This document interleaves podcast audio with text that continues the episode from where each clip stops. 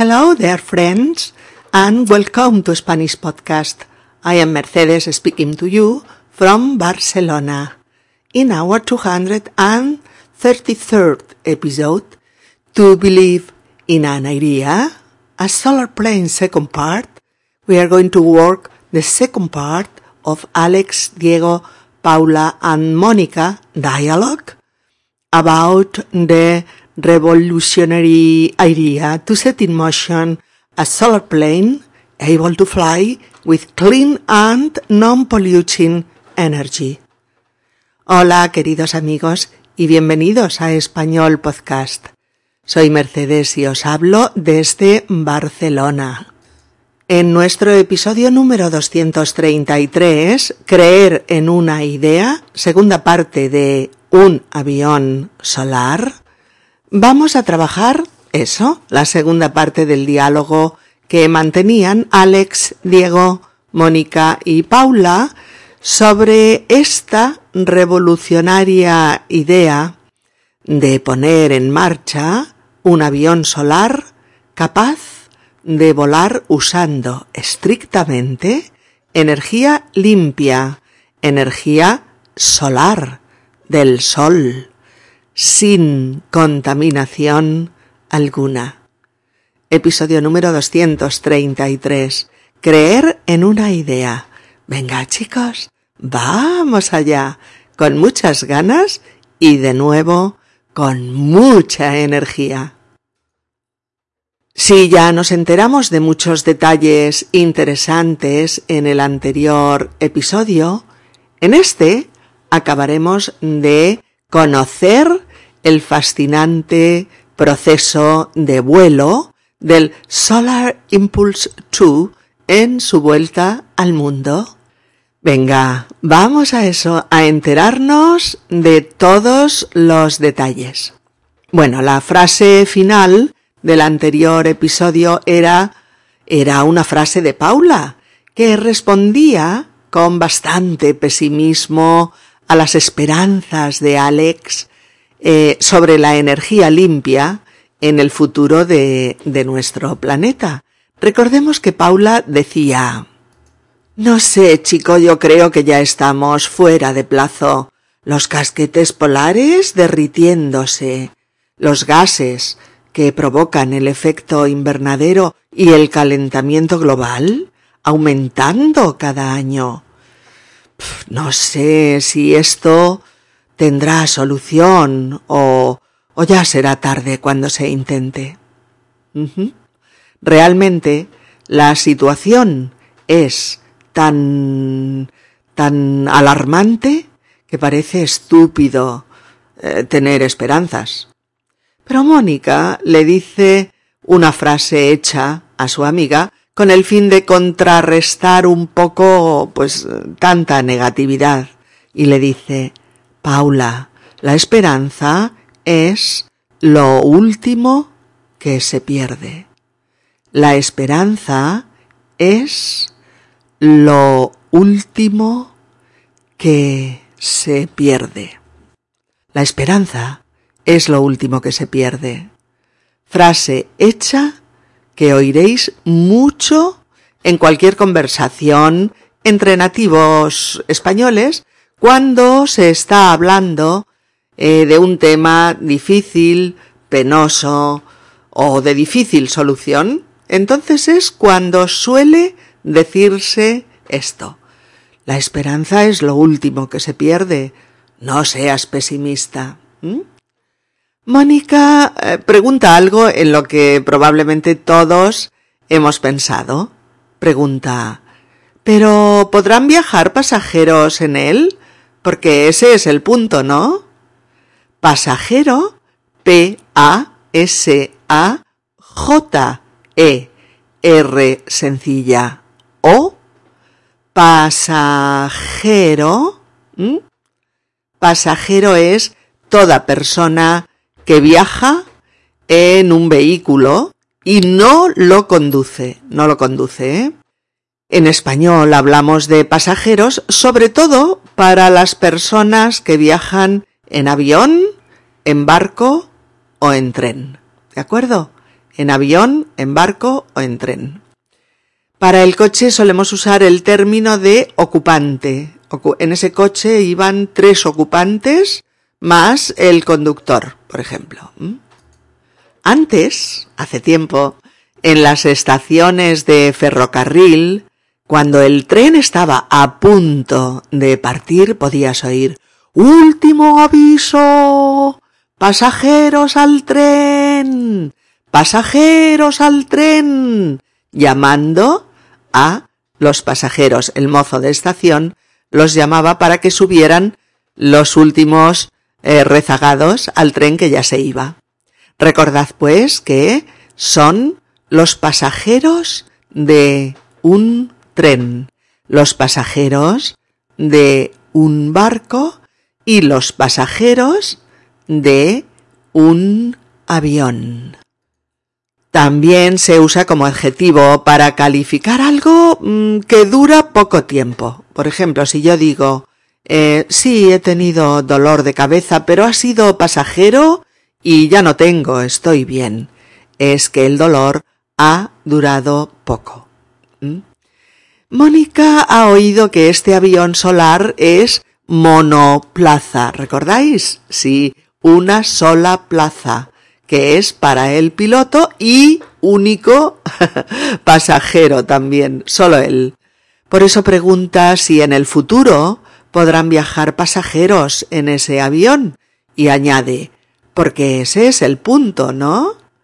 Bueno, pues cuando en mitad de una conversación decimos ese es el punto, ese es el punto. Estamos diciendo eh, que esa es la cuestión fundamental, el tema importante, lo básico. Eh, decimos, ese es el punto. Y Alex contesta, hombre, por ahora no. Este avión solar es un prototipo que acaba de probarse después de haber superado mil y un obstáculos. Piensa que es un avión monoplaza, con una cabina ultra pequeña, donde el piloto come sin moverse de allí once veces al día en pequeñas dosis de alimento. Duerme en pequeños periodos de veinte minutos mientras está puesto el piloto automático y en tanto no sobrevuele núcleos de población o ciudades. Con esta explicación tan detallada, Alex intenta que sus amigos comprendan la dificultad, la dificultad inicial de haber puesto en marcha este invento. De momento, por ahora, solo ha podido eh, volar el piloto y además organizando los periodos eh, de alimentación repartida en pequeñas dosis, once veces al día, y de sueño, los periodos de sueño, veinte minutos cada vez, eh, aprovechando que no se sobrevuelan ciudades o núcleos de población. Eh, este avión, dice Alex, es un prototipo. Prototipo. Un prototipo es el primer ejemplar eh, de algo que se toma como modelo, ¿vale? El primer ejemplar de algo que se toma como modelo y que permitirá después eh, crear otros iguales o de la misma clase. Recordad pues amigos que un prototipo es un ejemplar original, un primer modelo que sirve de muestra, de patrón, para hacer otros iguales o similares. Eh, Paula pregunta el último detalle del que Alex no ha hablado, que es cómo hace el piloto para llevar a cabo sus necesidades fisiológicas. Ya me entendéis, supongo.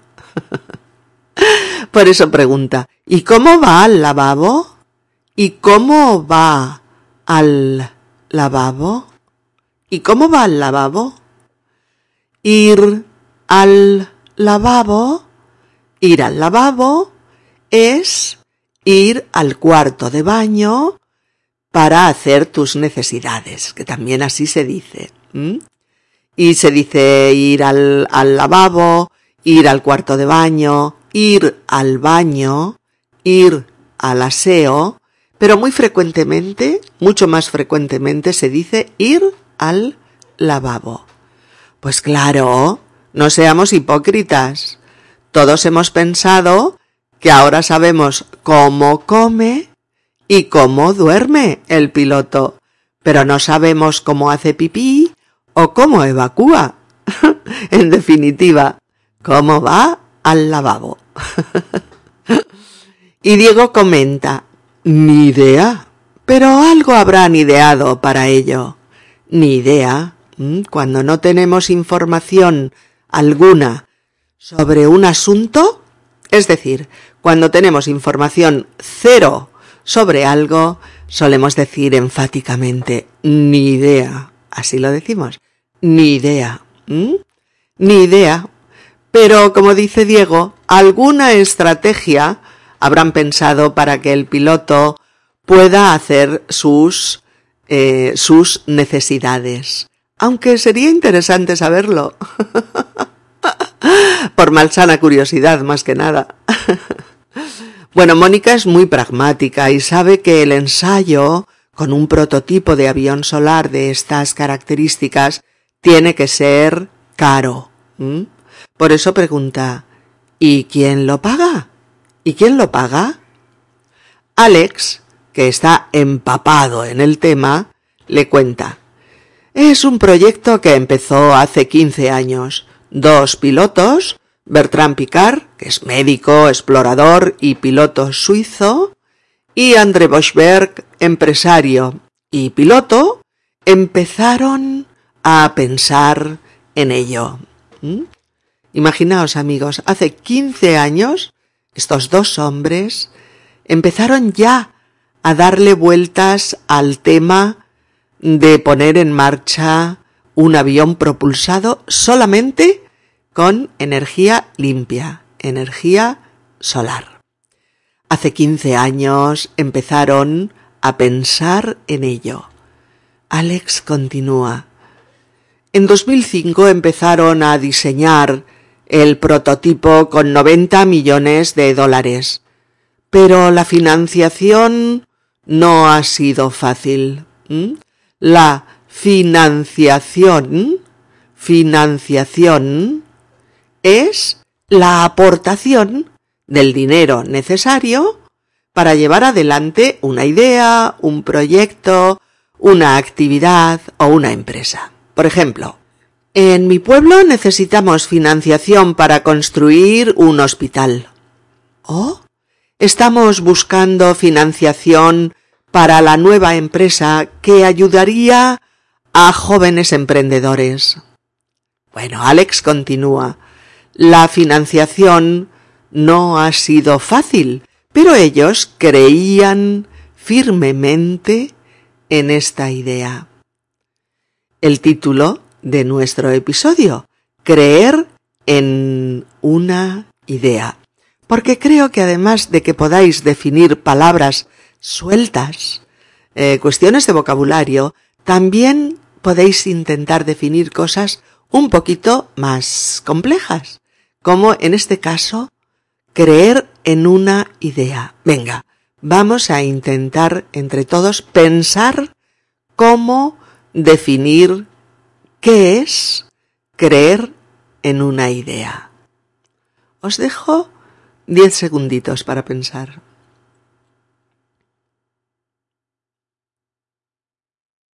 Sí, un poquito complicado es, seguro que sí, pero vamos a intentarlo. Yo creo que creer en una idea es poner todas tus esperanzas y toda tu confianza en una idea. Es creer que es posible, aunque sea muy difícil. Eh, creer en una idea es creer que saldrá adelante, aunque surjan muchos obstáculos y dificultades. Es estar convencido de su éxito. Claro, creer en una idea es poner todo tu esfuerzo, toda tu energía, ilusión, empeño, eh, dedicación y dinero en una idea, en un sueño, en un proyecto. ¿Vale? Dicen que creer firmemente en una idea es el secreto para llevarla adelante, que es la clave para que se haga realidad. Normalmente eh, crees en una idea cuando te gusta mucho, cuando te apasiona, cuando le ves eh, su utilidad y su viabilidad, cuando te entregas a ella sin importarte las piedras del camino. Si crees de verdad en ella, probablemente la llevarás a cabo, la harás posible, será viable. Cuando tú crees en una idea, mucha otra gente se contagiará de tu fuerza, de tu entusiasmo y de tu empuje, claro. Pero si no crees suficientemente en algo, mm, no intentes convencer a otros porque será mucho más difícil. Y eso es lo que dice Alex, que estos dos pilotos creían firmemente en esta idea.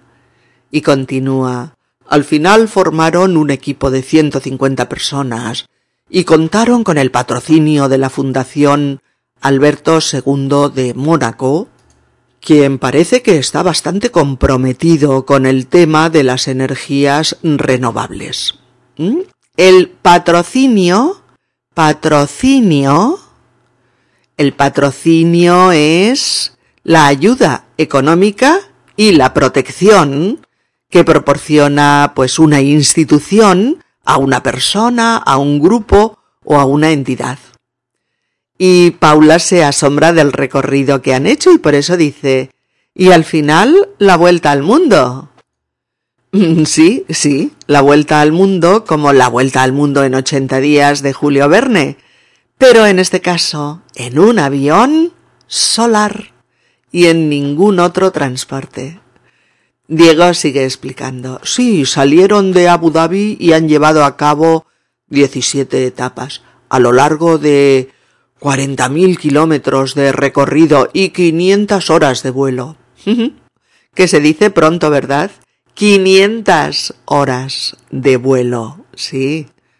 Paula se interesa por la altura que alcanza este avión solar. Por eso pregunta, ¿llega a la misma altura que los otros aviones? ¿Llega a la misma altura que los otros aviones? Porque está comparando la altura a la que vuela este avión, el Solar Impulse 2, con la que alcanzan los aviones comerciales em, estándares, ¿eh? que vuelan con los que vuelan con queroseno o con petróleo.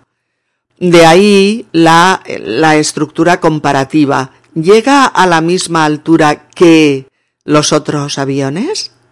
Y Diego dice, sí, Vuela entre 8.500 y 12.000 metros de altura, 39.000 pies, y alcanza una velocidad máxima de unos 100-110 kilómetros por hora.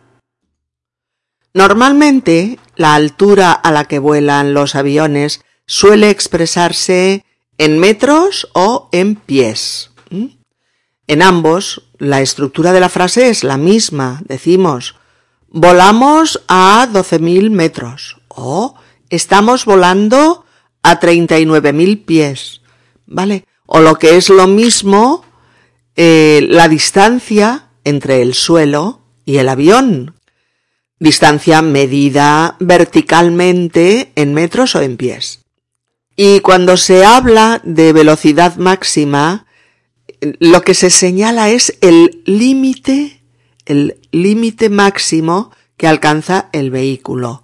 En este caso, decíamos 110 kilómetros por hora. Y, se suele usar con estos verbos o alcanzar o llegar a.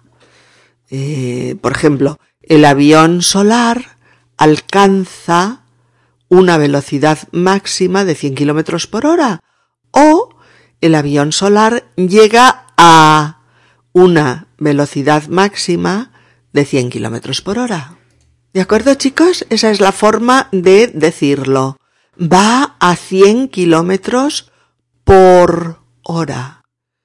Por ejemplo, el coche iba a 220 kilómetros por hora por la autopista. La policía lo paró y le retiraron el carnet al conductor. O la velocidad máxima permitida en esta carretera es de 100 kilómetros por hora. Paula pregunta, ¿y paró en Sevilla? ¿Y paró en Sevilla? Bueno, paró, paró es aterrizó, aterrizó o tomó tierra, ¿de acuerdo?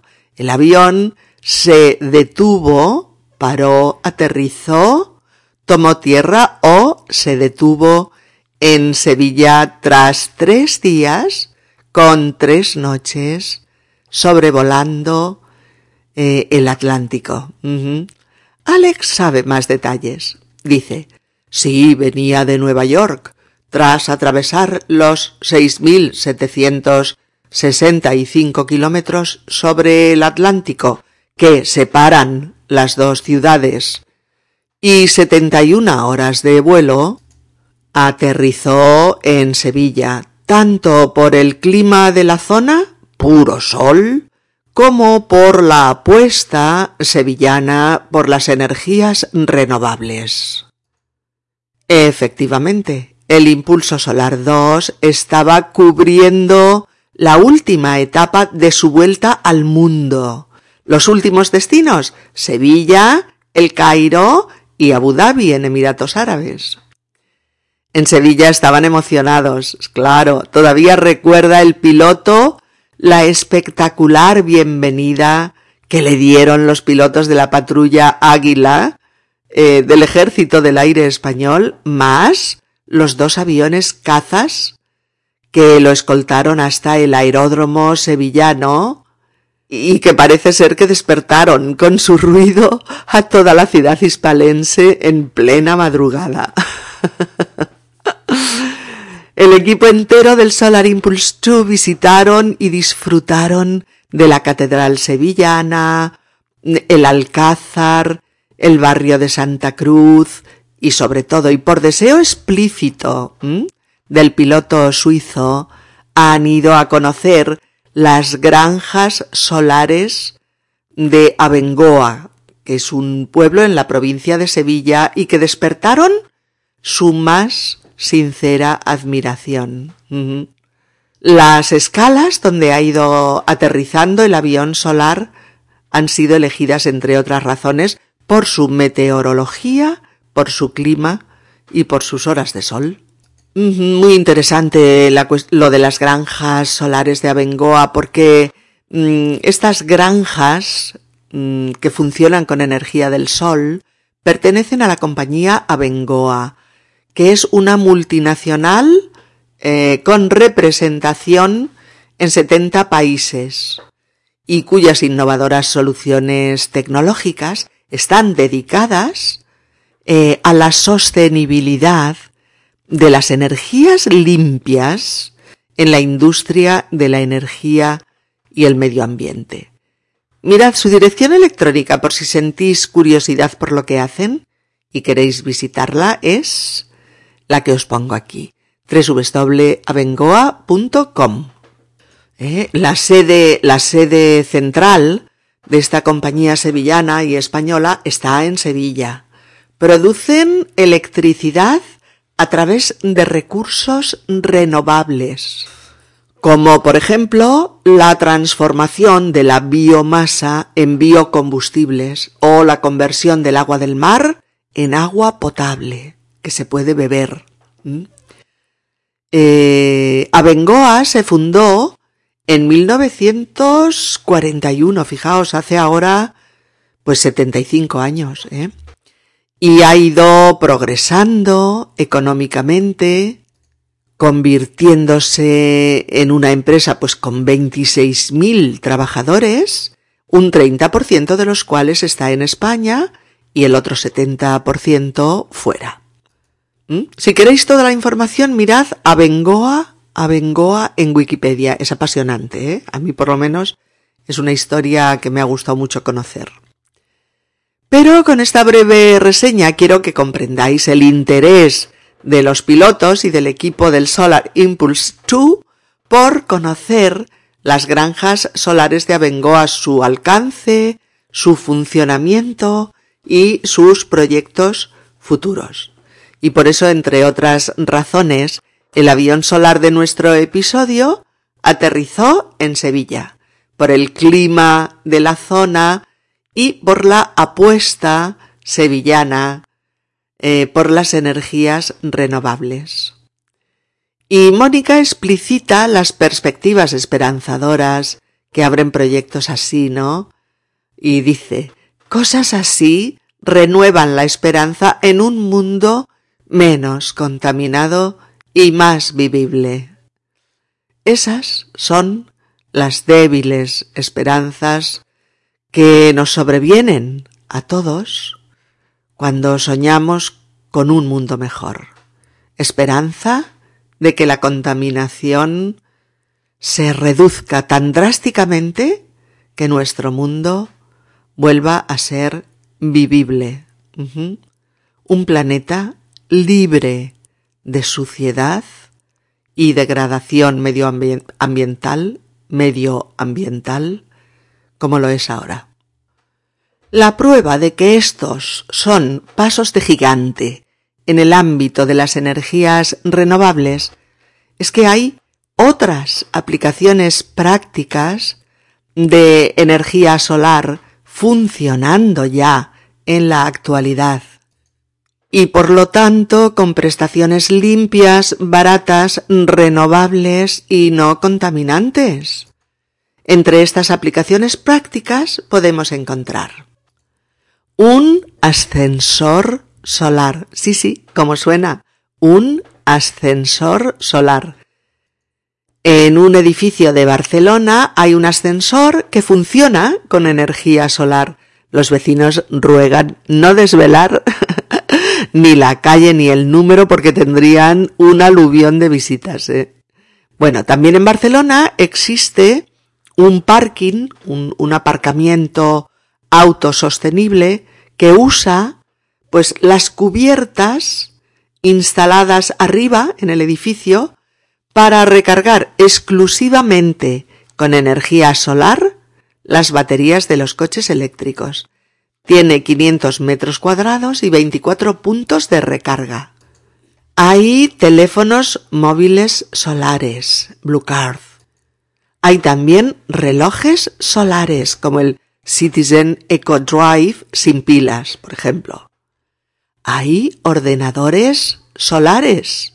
Por ejemplo, dos horas de sol equivalen a una hora de funcionamiento, como es el caso del netbook de Samsung. Y también hay teclados solares. Hay un bolso de Elston de la marca Nun Solar hecho con materiales orgánicos y dotado de un panel que capta la energía del sol y la guarda en una batería de ion litio recargable con la que puedes cargar tu móvil, tu ordenador o tu reproductor de MP3. Hay coches y mochilas con celdas solares. Bueno, en coches, por ejemplo, el Peugeot, el Seat, el Toyota, el Koenigsegg, que convierten la energía solar en electricidad. Eh, también hay duchas solares, las que se llaman Sun Shower, de fabricación neozelandesa y que funcionan eh, con un panel solar al lado del grifo y que va calentando el agua hasta alcanzar la temperatura ideal. Mmm, precioso, mágico. También hay cocinas, cocinas solares, Go Sun, para llevarla al campo y cocinar solo con energía solar. También hay barbacoas solares, la Cook Up, barbacoas solares. Y hay también una bicicleta de tres ruedas que funciona eh, sin ningún combustible. Incluso hay vestidos, muy exótico, vestidos que se recargan durante el día para que puedan brillar por la noche. Han pensado en todo. Bueno, hay infinidad de cosas ya ahora funcionando con energía solar. De hecho, todo aquello que pueda funcionar mediante paneles, paneles solares, serán aparatos solares. Como la estrella de nuestro episodio, el avión solar del que he querido hablar con vosotros, el Solar Impulse 2, la aeronave solar que ha dado la vuelta al mundo utilizando exclusivamente la energía de nuestro astro rey, el Sol, del que tenéis cumplida información en el episodio anterior y en este, para que podamos ilusionarnos y, claro que sí, trabajar juntos por un mundo mejor. Bueno, oigamos finalmente y de nuevo eh, la conversación entre nuestros amigos para recordar todos los detalles eh, y para comprender todo ahora que está trabajado, para comprenderlo mucho mejor que al principio. Escuchemos esta conversación a un ritmo más normal de habla. Brutal, tío, es alucinante. Somos testigos de un hecho sin precedentes en la aeronáutica mundial.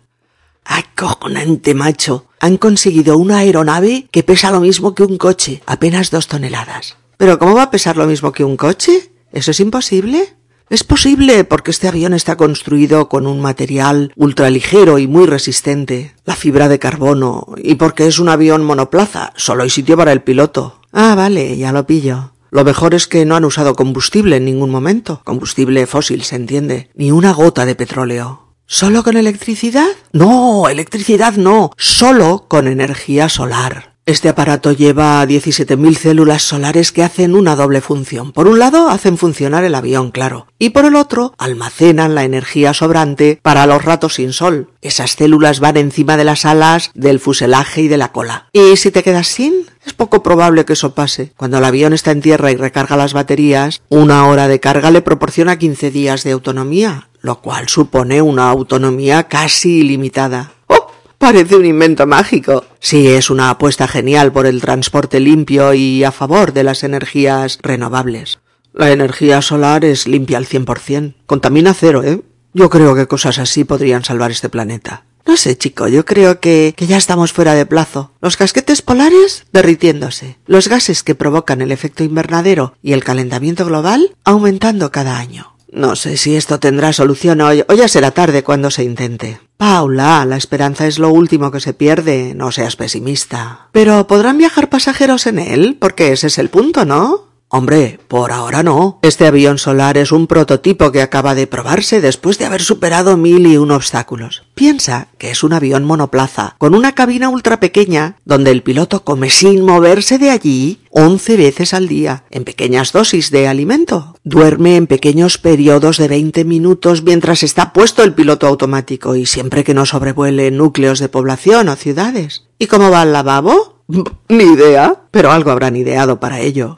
¿Y quién lo paga? Es un proyecto que empezó hace 15 años. Dos pilotos, Bertrand Picard, que era médico, explorador y piloto suizo, y André Boschberg, que era eh, empresario y piloto. Empezaron los dos a pensar en ello y empezaron a diseñar el prototipo con 90 millones de dólares. La financiación no ha sido fácil, pero ellos creían firmemente en esta idea. Al final formaron un equipo de 150 personas y contaron con el patrocinio de la Fundación Alberto II de Mónaco, quien parece que está bastante comprometido con el tema de las energías renovables. Y al final la vuelta al mundo, ¿no?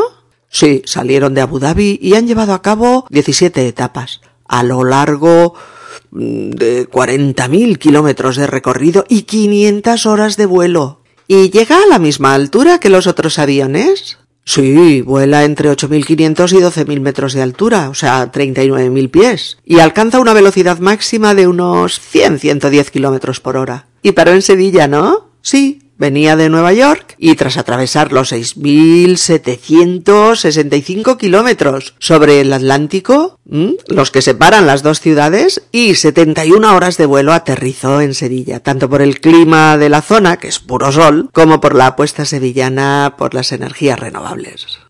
cosas así renuevan la esperanza en un mundo menos contaminado y más vivible. ¡Eh! Vosotros, a ver si os espabiláis y diseñáis un invento como este y os hacéis famosos. Yo me conformaría con que me dejaran formar parte del equipo de técnicos del Solar Impulse 2. y yo me iba ya, con los ojos cerrados. Bueno, pues adiós. Ya iremos a visitaros a Mónaco.